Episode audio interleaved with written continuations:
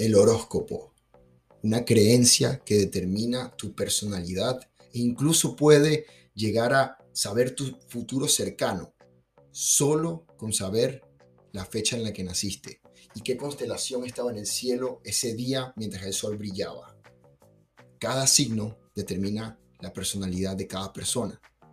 Vamos a ir uno por uno, empezando por la fecha y por lo que determina. Vamos a empezar con cáncer, del 21 de junio al 22 de julio, es decir, mi signo. Es un signo muy emocional, soñador e idealista, pero tan emocional que a veces no puede decidir cuál es la corriente por la cual quiere irse. Su naturaleza es contradictoria. Eso me pasa mucho a mí. A veces las emociones me llevan a pensar en que quiero irme por un camino luego en algún momento ese camino simplemente no es tan importante ni tan interesante para mí. Simplemente ya quiero irme por otro lado, por lo cual tiene todo el sentido que sea mi signo. Es más, muchas de mis creencias terminan siendo disonancias cognitivas, lo que quiere decir que una creencia choca con otra y a veces no sé por qué lado ir hasta que me siente a meditar y decida por una creencia más que la otra. Pero ya hablamos mucho sobre mí. Vamos con el siguiente signo, Escorpio, del 23 de octubre al 21 de noviembre. Es un signo muy volátil, tanto que a veces hasta parece un adolescente eterno. Siempre está divagando entre reflexiones, lo que hace que a veces incluso termina alejándose de los demás, o que los demás se alejen de él. Mi hermano es del signo Escorpio, y él definitivamente parece un adolescente eterno. Vamos con el siguiente signo, Pisces, del 19 de febrero al 20 de marzo. Es muy emocional, es amante de la familia, el hogar, la tradición, y se rige por el inconsciente y la intuición. Yo conozco bastantes Pisces que son muy intuitivos. Sigamos con Géminis, 21 de mayo al 21 de junio. Es un signo que siempre está buscando nuevas experiencias y respuestas, pero es tan sensible que puede llegar a tener episodios depresivos o altibajos emocionales. Ustedes saquen la cuenta. Sigamos con Libra del 23 de septiembre al 22 de octubre. Es un signo que siempre busca posicionarse en lo más alto y con su alto nivel de supervivencia, perseverancia y determinación logran posicionarse en la cima. Libra es un signo de pura motivación. Ahora vamos con Acuario, el 20 de enero al 18 de febrero. Es un signo muy optimista, alegre y sincero que solamente se aviva cuando es necesario. Y casi nunca cae en depresión porque su inteligencia y su forma de ver el mundo hacen que él sepa que todo va a estar bien. Es como un surfista surfeando las olas sin ninguna preocupación. Vamos con Tauro. Del 20 de abril al 20 de mayo. Es un signo que siempre tiene que dominar y ser celebrado por los demás.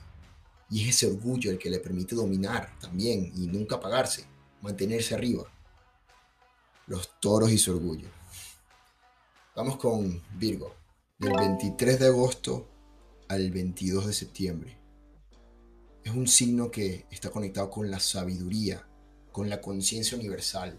Siempre piensa en los ideales humanos, en cómo hacer el mundo mejor. Como una combinación o un balance entre creatividad y responsabilidad. Vamos con Capricornio.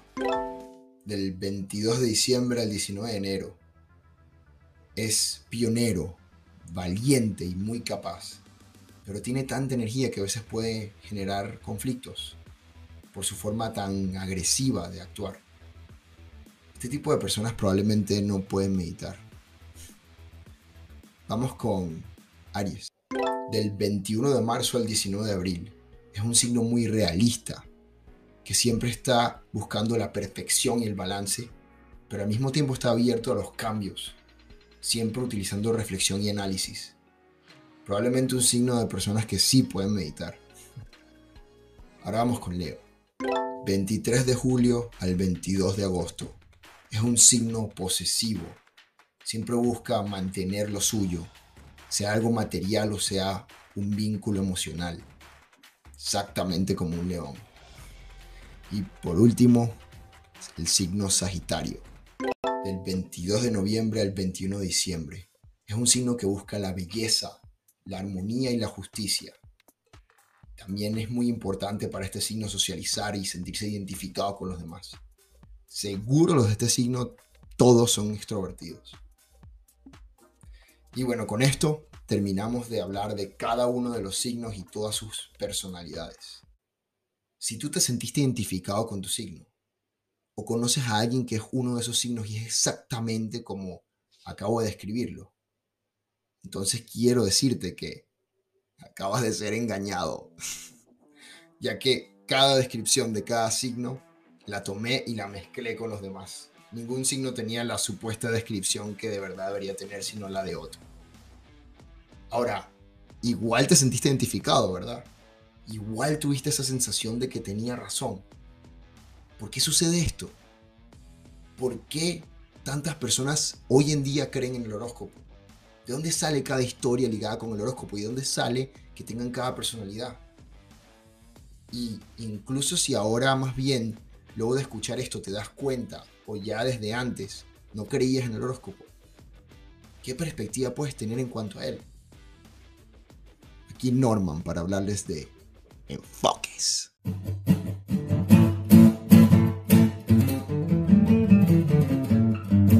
Empecemos hablando de por qué una persona tiende a creerse algo así, a relacionar y aceptar como realidad de su personalidad una interpretación que probablemente no tiene nada que ver con la realidad.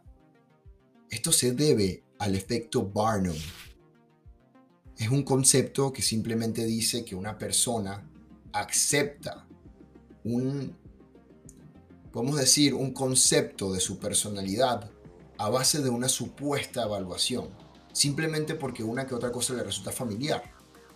Pero existen varios científicos que han hecho varios estudios, los cuales han determinado que esto simplemente es un efecto que nos sucede psicológicamente, pero que no necesariamente es real. Es esa tendencia de las personas de aceptar afirmaciones vagas o ambiguas, que en realidad podrían fácilmente, por probabilidad, ser algo que identifique a cualquier tipo de persona. Es más, el nombre Barnum viene de un cirquero, el dueño de un circo, el cual utilizaba como su fórmula para tener éxito en el circo simplemente el hecho de tener algo para cada tipo de persona.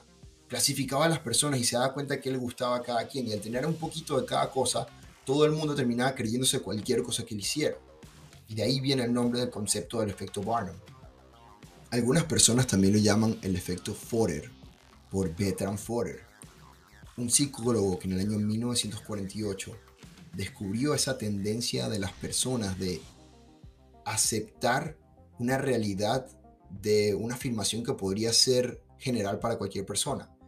Para hacer esto, él hizo un examen donde colocó a una cantidad enorme de estudiantes y les hizo una evaluación psicológica en el cual él habló sobre su personalidad. La cosa es que a todos los estudiantes, sin decirles, les hizo exactamente la misma evaluación y dijo exactamente las mismas palabras.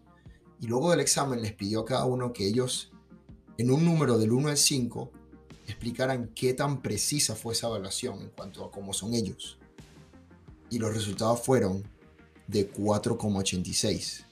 Lo que quiere decir es que casi todos vieron como que esa evaluación era exactamente ellos. Y esto se puede ver muy fácil todos tendemos a tener momentos en los que estamos deprimidos, momentos en los que somos agresivos, en los cuales nos metemos en nuestra cabeza y pensamos en algunas cosas, en los cuales alejamos personas o las acercamos. Y cada una de las palabras que utilizan los textos del horóscopo para crearse. Ahora, ¿de dónde viene esa idea de que cuando nacemos en cierta fecha va ligada a una personalidad o un signo del horóscopo? Esto todo viene de los griegos, los cuales tenían un calendario basado en el calendario babilónico de hace 3.000 años, en el cual el sol determinaba el momento del año dependiendo de qué constelaciones y cómo se veía el cielo detrás de él en ese momento. Y estaba dividido exactamente en 12 para tratar de hacer el calendario del año completo. En aquella época se creía que el Sol y la Luna giraban alrededor de la Tierra y que la Tierra era el centro del universo.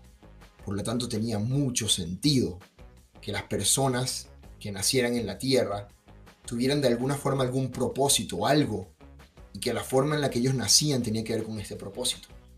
Por lo cual se empezó a vincular al simplemente pseudocientíficos darse cuenta de que cuando alguien nacía, ellos podían analizar su personalidad y probablemente iban a conseguir un patrón que tuviera que ver algo con las estrellas que estaban en el cielo en ese momento. Y por supuesto, si el bebé era hiperactivo, pues se podía decir que todas las personas que nacieran en ese mes eran hiperactivas. Y por supuesto que todos los bebés en algún momento de su vida, en algún momento son hiperactivos, lo cual hace que la afirmación sea cierta, pero también puede ser cierta para cualquier otro momento del mes. Total, de esta forma se empezaron a crear esas conexiones entre la ciencia del momento, creyendo que la Tierra era el centro del universo y nosotros éramos algo muy importante, y la idea de una personalidad. Pero, ¿de dónde salen los nombres de cada uno? Y las historias que conectan uno con el otro. Vamos a hablar uno por uno de cada signo y de dónde viene cada historia basado en la mitología griega, que es la que creó cada una. Empecemos con Aries. La historia de Aries es bastante interesante. Estaba el rey Atamas de Beolcia, el cual recientemente se le había muerto su esposa Nefele y le había dejado dos hijos gemelos, Hele y Frixus. El rey se casa con una nueva esposa llamada Ino, pero Ino no le gustan sus hijastros, por lo cual inventa un plan para deshacerse de ellos. Primero, coloca una enfermedad en todas las plantaciones se empieza a morir todas las plantas. Y luego soborna a un oráculo para que le diga a la gente que la única forma de acabar con ese, esa peste que tienen todas las plantas es asesinando a los gemelos. Pero Nefele desde el otro mundo le ruega a los dioses que por favor los salven. Y ellos la escuchan. Y mandan a un carnero dorado, volador, el cual pasa recogiendo a Hele y a Frixus y se los lleva. Mientras están volando, Hele se cae y muere en el mar, que ese mar luego terminó llamándose el mar de Hele. Pero Frixus logra salvarse y llega a la isla de Colchi, donde está el rey Etes. Y él, como en honor a lo que pasó, sacrifica al carnero y toma su pelaje y se lo entrega a ese rey. El rey lo coloca en un árbol custodiado por una serpiente dragón. Y ese pelaje se convierte en un símbolo que quiere decir como que el que logra obtener eso es una persona que logró pasar por encima del rey y puede entonces convertirse en rey. Y de toda esta historia, Zeus, al estar viendo todo lo que estaba pasando, decidió darle a ese carnero la constelación de Aries. Interesante historia, ¿no? Y espérense a ver todas las demás porque hay una más loca que la otra. Vamos con Tauro. La historia dice que Zeus, siendo una persona muy promiscua, que no le importaba nada con tal de lograr lo que quería, se enamoró de la nieta de su hermano, Europa, una mujer hermosa, el cual estuvo siempre vigilando y sabía que ella le fascinaban los toros entonces un día, mientras ella caminaba con sus amigas, él se transformó en un toro blanco y pasó frente a ella. Ella se fascinó por el toro, se acercó y se montó en su lomo porque le parecía hermoso. Y él en ese momento aprovechó y se escapó, corriendo a máxima velocidad y secuestró a Europa. Él terminó teniendo tres hijos con ella. Y en honor al amor que le tenía, terminó convirtiendo a esa figura de él mismo de toro en la constelación de Tauro. Y les digo, hay historias más locas todavía, prepárense. Vamos con Géminis. De nuevo hablando de Zeus y su promiscuidad. Esta vez enamorado de la reina de Esparta, se convierte en un cisne. Llega hasta ella y la hipnotiza. Termina teniendo dos hijos con ella, dos gemelos, los cuales representan a Géminis. ¿Pero por qué lo representan? Pues estos dos gemelos tenían una sensación de aventura muy grande, unas ganas siempre de estar entrando en una aventura y ayudando a las personas.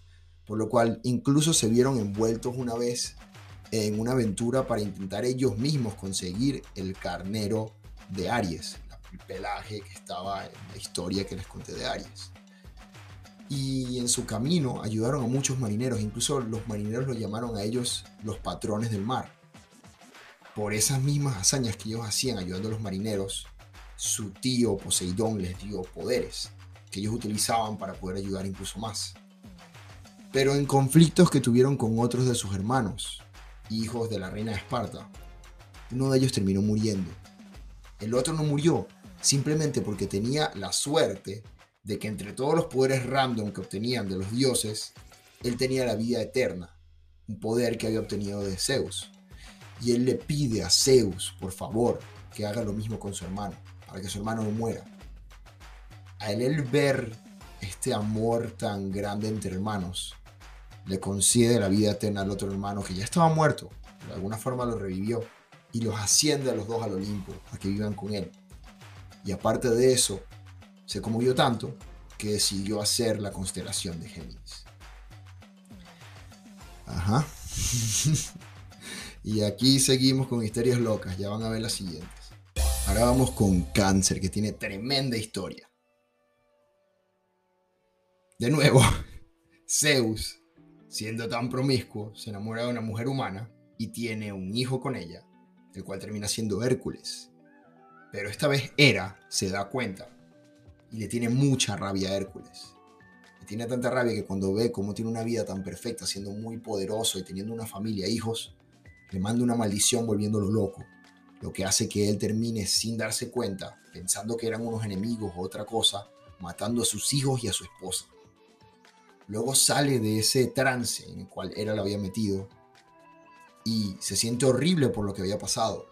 Y para tratar de reivindicarse, le pide a un rey que por favor de alguna forma logre hacer que él recupere su dignidad y todo lo que había perdido por haber matado a su propia familia. El rey le encomienda 10 misiones que tiene que lograr. Y en la segunda misión, le está peleando contra la hidra de varias cabezas, Hera está viendo esto y para intentar evitar que él logre ganarle a la hidra, manda un cangrejo gigante a que también lo ataque al mismo tiempo. Pero Hércules siendo tan poderoso como es, simplemente estripa y destroza al cangrejo de un solo golpe. Así que la historia suena muy interesante, pero el cangrejo quedó hecho nada en dos segundos. Y Hera se sintió tan mal por el pobre cangrejo que no tenía nada que ver, sino que simplemente era por capricho de ella, que decidió darle una constelación al cangrejo, que por cierto es la constelación más, no sé, decir tonta, porque son cuatro estrellas. Eso no parece un cangrejo por ningún lado, pero bueno, esa es la historia. Ahora Leo, volviendo atrás a la misma historia de Hércules, pero en su primera misión, tenía que acabar con un león gigante que estaba aterrando a una ciudad que se escondía dentro de una cueva. Él va a luchar contra el león y se da cuenta que las armas no funcionan para pelear contra el león, así que termina atacándole y ganándole con su propia fuerza y con sus manos. Incluso luego utiliza el pelaje del león como parte de su ropa cuando incluso va a pelear luego contra la hidra. Pero la diosa de la luna siempre veía a este león y le dio también lástima a lo que había pasado, así que le pide a Zeus que por favor haga algo y él simplemente también por lástima termina convirtiéndolo en una constelación. Por lo menos es un poco más interesante que la historia de cáncer, pero bueno. Ahora vamos con la historia de Virgo. Como saben, en muchas religiones, en casi todos los tiempos antiguos, la idea de que una mujer se mantuviera virgen era algo muy importante, muy sagrado. Se consideraba como algo que incluso le daba hasta poder. Y algo así es la historia de Virgo es la historia de la hija de Zeus con Temis, Astrea, la cual era considerada una diosa de la humanidad. Ella, en el tiempo de la guerra de los titanes, esa guerra que vemos de alguna forma representada en la película de Hércules de Disney. Ella ayudó a su padre Zeus al entregarle los truenos que él utilizaba para atacar a los titanes.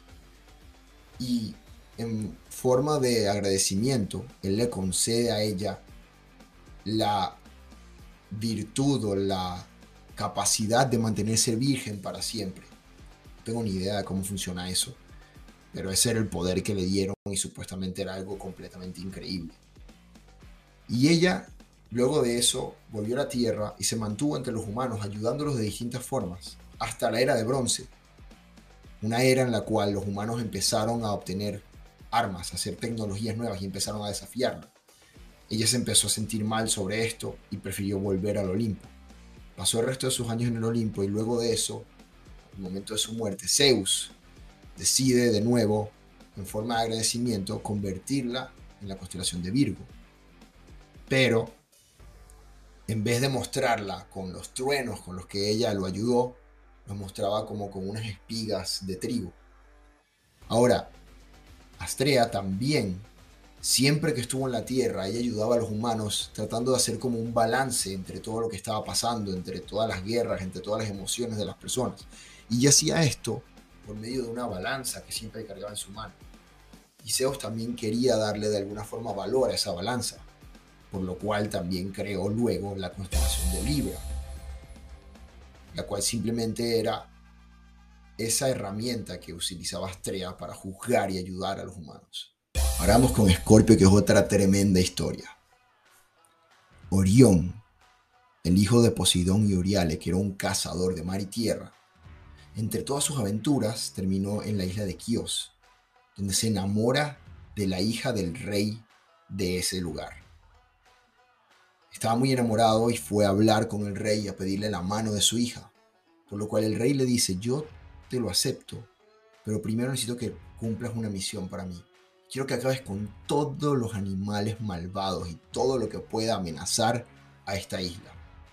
Él acepta tranquilamente y va y hace todo lo que puede. Acaba con todos los animales. Todos los animales malos. Para su criterio. Luego él vuelve y cuando se da cuenta, el rey no está. Ni la hija tampoco. Escaparon de ahí y lo dejaron solo. Eso le dio a él tanta rabia que se volvió loco y empezó a destruir toda la isla completa. Ahora Gea, que es la diosa que representa la tierra, la primera diosa, al ver que está destruyendo la isla, se molesta y manda a un escorpión a que vaya y detenga a Orión. Pero Orión es tan fuerte que simplemente destroza al escorpión, exactamente igual que al pobre cangrejo. Y Zeus ve esto se siente mal por el escorpión y lo transforma en una constelación. Ahora vamos con Sagitario, que para mí es una de las historias más tristes del horóscopo. Para Sagitario la historia empieza con la ninfa Filila, la cual era acosada siempre por Cronos, el administrador del universo. Él estaba enamorado de ella, pero ella no quería nada con él y para escaparse de él se convierte en una yegua escapa. Pero Cronos se da cuenta y se convierte en caballo y logra alcanzarla y logra embarazarla siendo los dos caballos. Luego se convierten de nuevo en sus figuras humanas y estuvieron un tiempo juntos hasta que Rea, la esposa de Cronos, se dio cuenta de esto y Cronos la abandona completamente. Ella, muy triste, muy furiosa, se escapa y se va a una isla. En esta isla ella da a luz a Quirón, pero Quirón no era físicamente igual a todos los demás. Él era mitad caballo, mitad hombre. Esto no le gustó ella, a ella. Ella simplemente le pareció horrible y lo abandonó. Cuando lo abandona, Apolo termina adoptándolo y le enseña todo lo que él sabe sobre artes, ciencia e incluso sobre adivinación. Y Artemisa también le enseña sobre medicina y sobre casa. Termina siendo Quirón una persona tan con tantos conocimientos que empieza a ayudar a los demás a hacer lo mejor posible, convirtiéndose él en, en quien entrenó a los grandes héroes como Hércules y Aquiles. Ya saben de quién estoy hablando si han visto la película de Disney. Pero en un momento, en un futuro, están Hércules y varios humanos en una taberna junto con varios hombres caballo. Y estos hombres caballo borrachos terminan secuestrando a varias mujeres. Los hombres van corriendo a buscarlo y llegan hasta la cueva de Quirón. Quirón no tenía nada que ver con esto, pero todos eran hombres caballo. Y Hércules no había distinguido quién era quién. Así que toma una flecha con veneno de hidra y se la lanza a Quirón. Termina matando a su propio maestro. Entre toda la tristeza que él sentía, le pide a Zeus que por favor haga algo y Zeus simplemente lo convierte en otra constelación. Ahora vamos con la historia de Capricornio, que viene basada del dios Pan, un ser mitad cabra, mitad hombre, el cual era considerado el dios de los rebaños, de los pastores, pero también era considerado el dios de la fertilidad masculina. Sí, alguien que era más promiscuo que Zeus.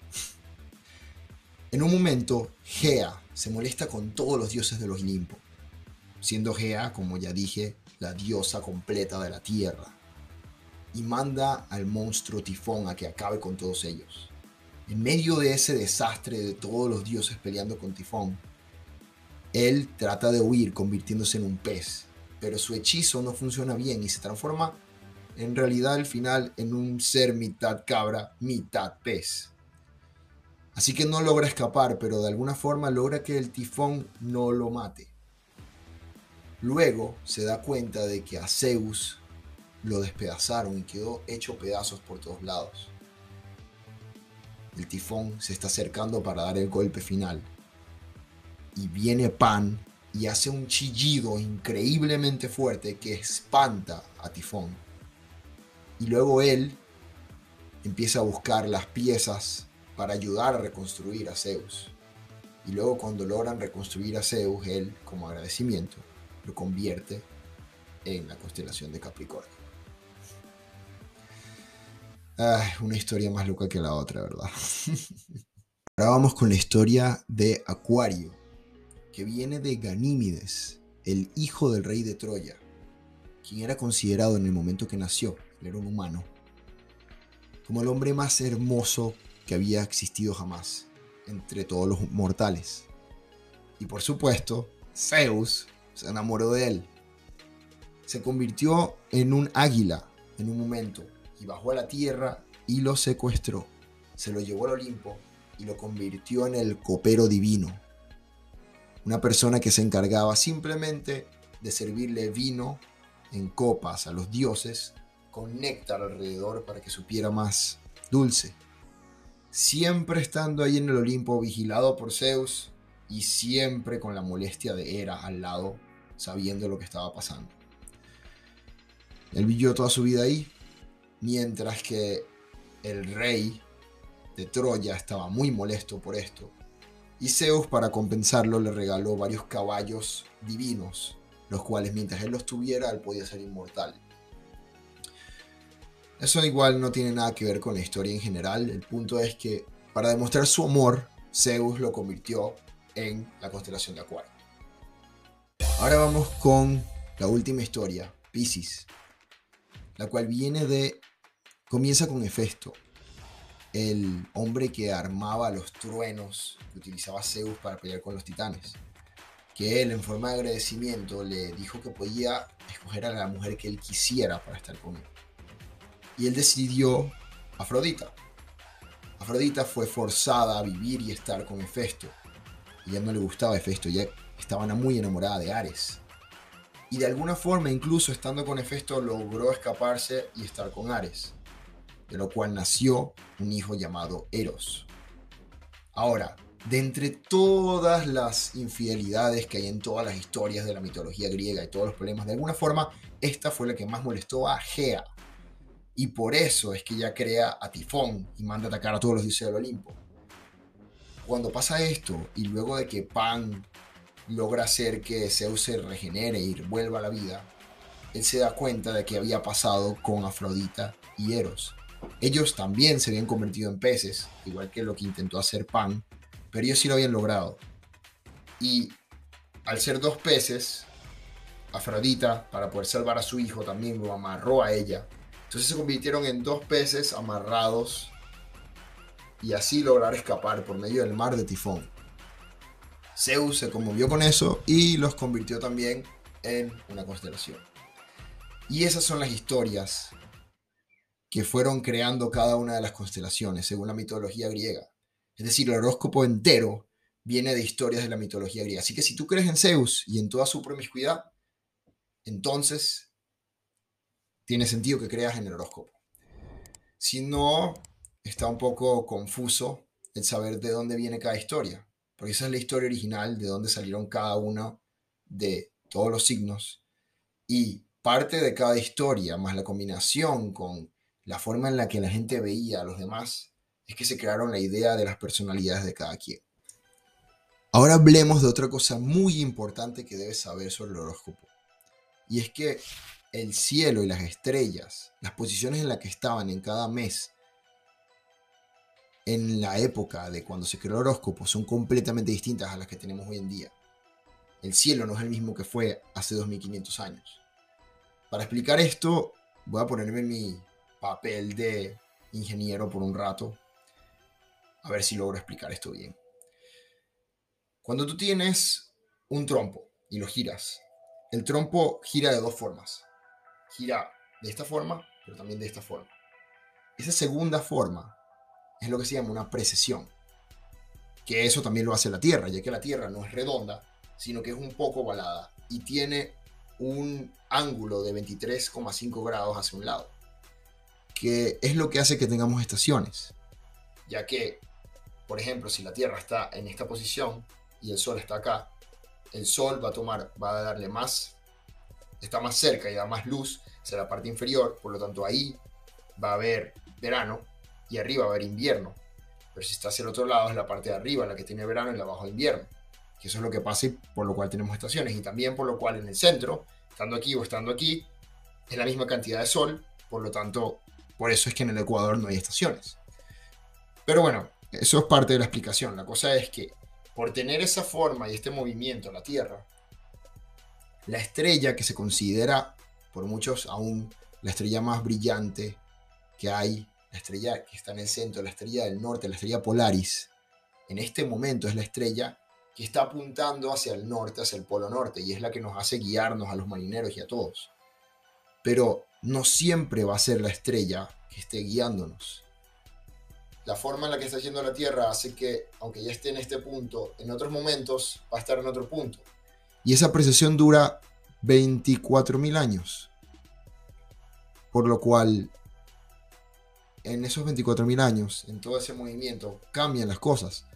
Y lo podemos ver incluso en la antigua, en, en las inscripciones de los antiguos egipcios. Podemos ver que la estrella del norte de ellos era otra. Y por cálculos que hemos hecho entre tantos miles de años analizando, que también por los mismos cálculos, después de tantos años y tantas mentes brillantes, hemos logrado saber cómo funciona ese movimiento de la Tierra, sabemos que aproximadamente en 14.000 años vamos a estar mucho más cerca de la estrella Vega, que en realidad sí es la estrella más brillante de nuestro universo visible. Y esa estrella va a ser nuestra estrella Polaris en ese momento. Y ahora, ¿qué tiene que ver todo esto con el horóscopo? Pues que el cielo no es el mismo todo ha estado cambiando y el horóscopo se creó hace 2500 años y la precesión es de aproximadamente 25.000 años. ¿Qué quiere decir esto? Eso lo que quiere decir es que, primero que nada, es 26.000 años lo que se tarda en dar el giro, no 25.000, corrijo. Y hace 2.500 años que el horóscopo se creó. Es decir, que tenemos un doceavo del tiempo de ese giro, por lo cual aproximadamente un mes entero se ha movido la forma en la que vemos el cielo.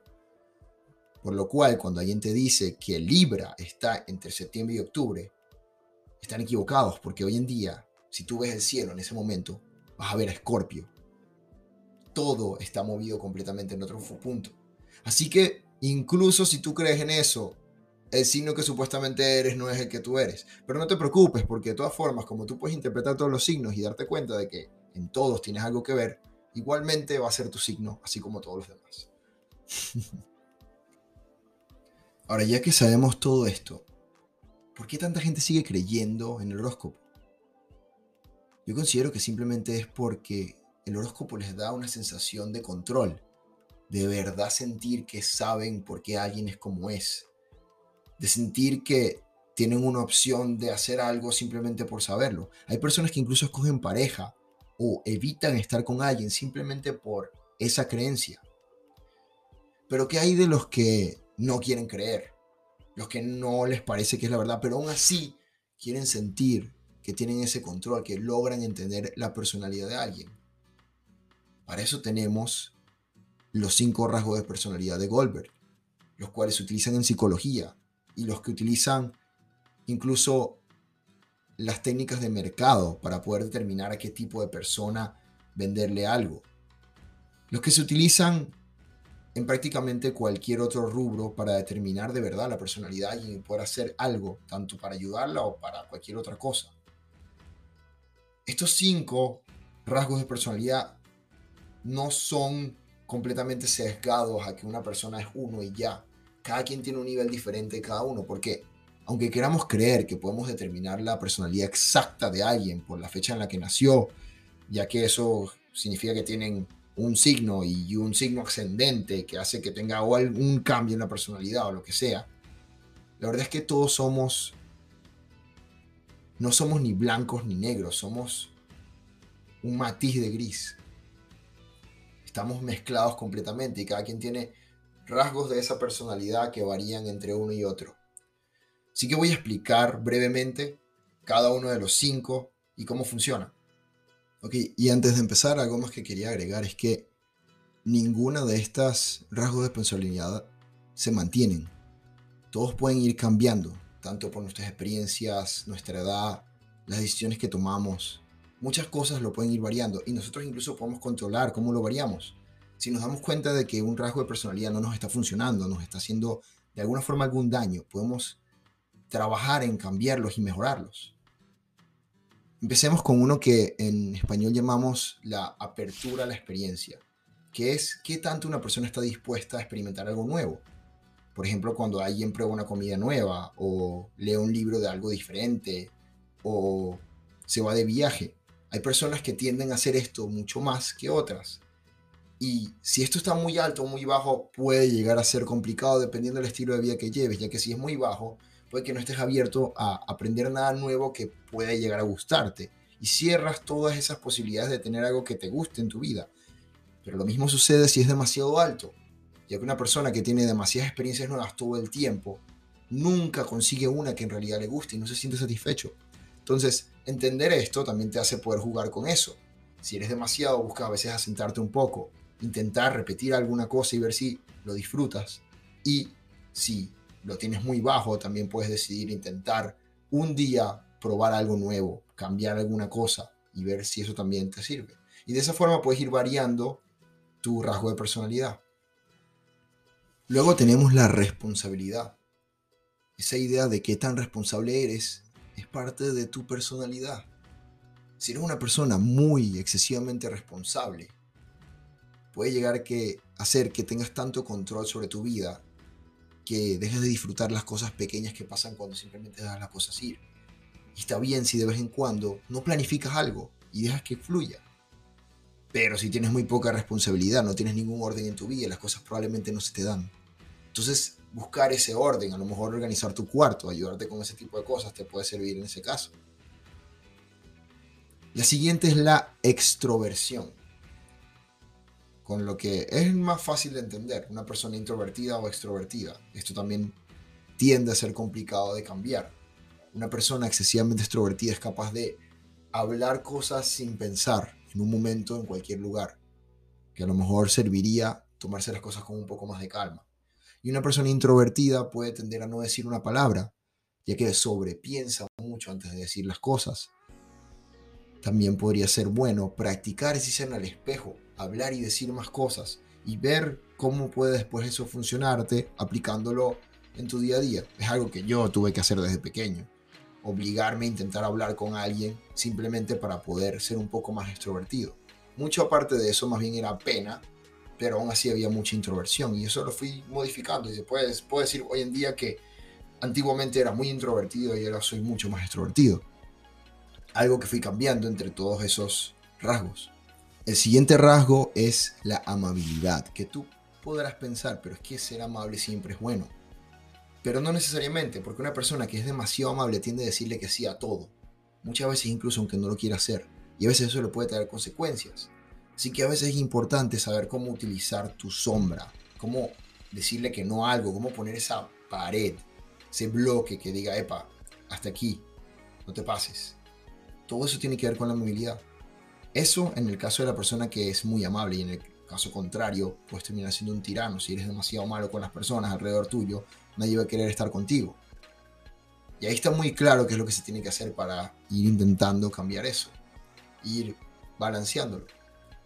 Y por último, de esos cinco, está la estabilidad emocional. Hay personas que tienden a cambiar y girar sus emociones excesivamente en un día. Puedes ver cómo en un momento están muy felices, en un momento están muy tristes, en un momento están emocionados, en otro momento están ansiosos. Y esto se puede mejorar y buscar un balance en todas esas emociones meditando. Pero también hay personas que son excesivamente estoicas, no muestran ningún tipo de emoción, las reprimen o simplemente no las sienten. Y estos necesitan de alguna forma buscar algo que le dé un poco de sabor a la vida, que los haga sentirse un poco más emocionados. Y de esta forma tenemos los cinco, que ahora que lo sabes exactamente puedes ver y ahí sí puedes calcular cómo cada persona es, incluso cómo lo pueden cambiar.